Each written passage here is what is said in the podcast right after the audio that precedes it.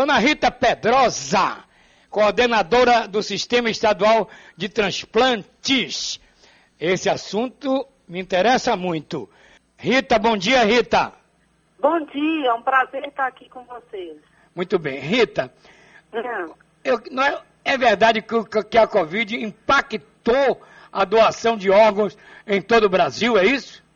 Isso, ela, ela teve um impacto muito grande, principalmente no transplante de córneas.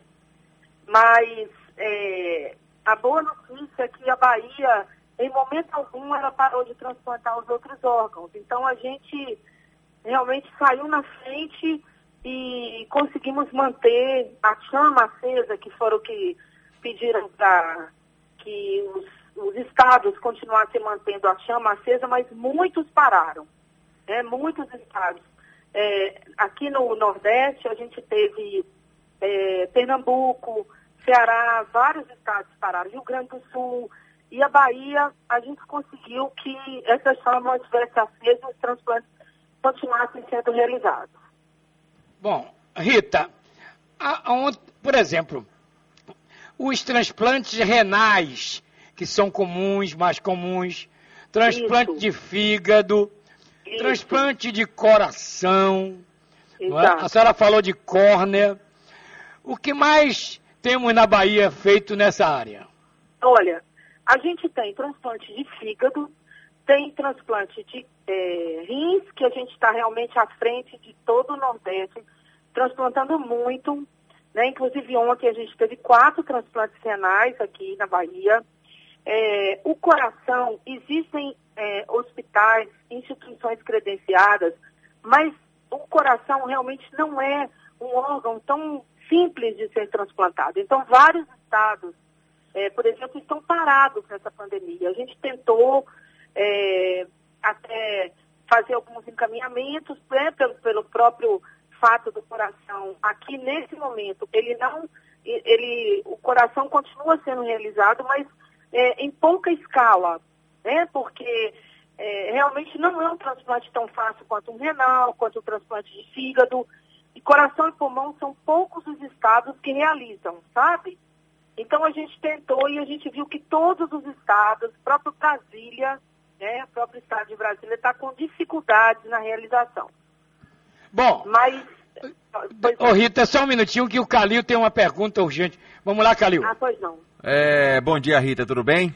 Bom dia, Calil, tudo bem e você? Tudo tranquilo. Eu tô com uma matéria aqui na minha frente, aqui na minha, uhum. na minha timeline, é, do dia 19 de agosto deste ano, uhum. que está na página é, da Secretaria de Saúde do Governo do Estado. Certo. Eu vou só ler aqui o primeiro parágrafo dizendo assim: com 119 transplantes de rim realizados de janeiro a junho deste ano, 2020, a Bahia lidera o número de procedimentos no Nordeste e é Isso. o sétimo no Brasil. A boa notícia, de acordo com a nota do secretário Fábio Vilas Boas, ao lembrar que setembro é mês de incentivo a doação de órgãos e este esforço de captação e transplante será intensificado.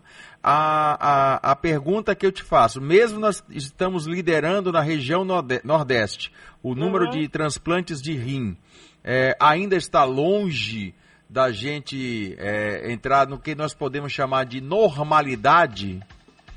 Olha, é uma pergunta bem pertinente. Por quê? Porque o ideal é que a gente tivesse realmente um número bem maior, porque morrem-se muitos pacientes que estão dentro de UTIs, de urgências, de emergências, que podem ser potenciais doadores. Mas, infelizmente, Calil, a população, ela não é, é, eu falo do Brasil, não é só da Bahia. A gente, culturalmente, a gente não está preparado para a morte.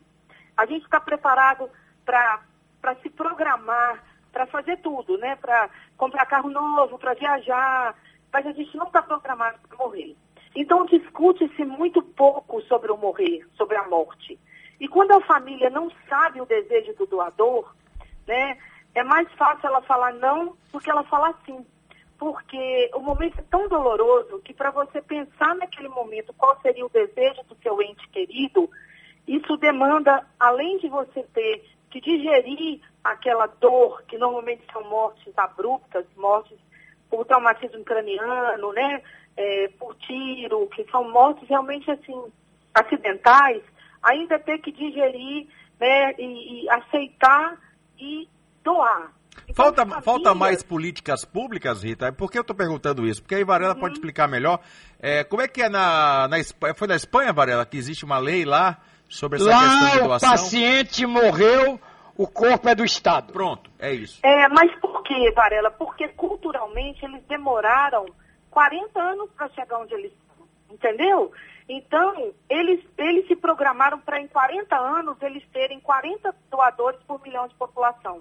Eu estive lá, né, eu fiz uma especialização lá, e realmente lá eles doam muito, porque desde pequeno na escola, isso foi uma cultura que foi impregnada. Então, doa-se muito na Espanha. Por isso que eu estou nessa estrada há 30 anos, por acreditar que a gente pode mudar a realidade do Brasil. Né? A gente tem o Sul, que tem 40 doadores por milhão, eles se assemelham à Espanha. Mas realmente, é, o Brasil são vários Brasis. O que se tem no Sudeste, no Norte, no Nordeste, são diferentes. Né? As culturas são Isso. diferentes. São Paulo, Bahia, por exemplo. Na década de 80, Varela, me permita. É, que... é rapidinho. Na década de 80, ah. você se lembra que os senadores, deputados é, começaram a discutir uma nova carteira de identidade e que naquela carteira de identidade, se eu não quisesse ser doador de órgãos, teria que estar ali carimbado Tá não doador de órgãos. É. Eu entendi que naquele momento, se eu não colocasse aquele carimbo, automaticamente eu já seria um doador em potencial. Estou certo ou estou errado? Está certíssimo. Agora, doutora Rita, pois um não. grande abraço para a senhora e vamos alertar. Eu, por exemplo, sou testemunha viva. Eu não sei da, da onde vieram meu, meu fígado e meu rim, mas eu estou vivo. Desde 2006. Olha, hein? Parabéns. Pois Parabéns. é. Desde 2006. E, Olha, muito obrigada. aliás, 2016, Aham. eu completei É. 10 anos. Parabéns. Agora são 14 anos de transplantado. 14 anos de aniversário de comemoração. Viveu Isso. de novo, né? Uma, uma fala final. Avise sua família. Só. Nem carteira de identidade, motorista. Foi a época que tivemos mais problemas, foi quando a gente teve essa identidade, motorista, a carteira, porque não foi explicado para a população. Quando você impõe uma coisa sem explicar, a tendência é ela não funcionar. Ok.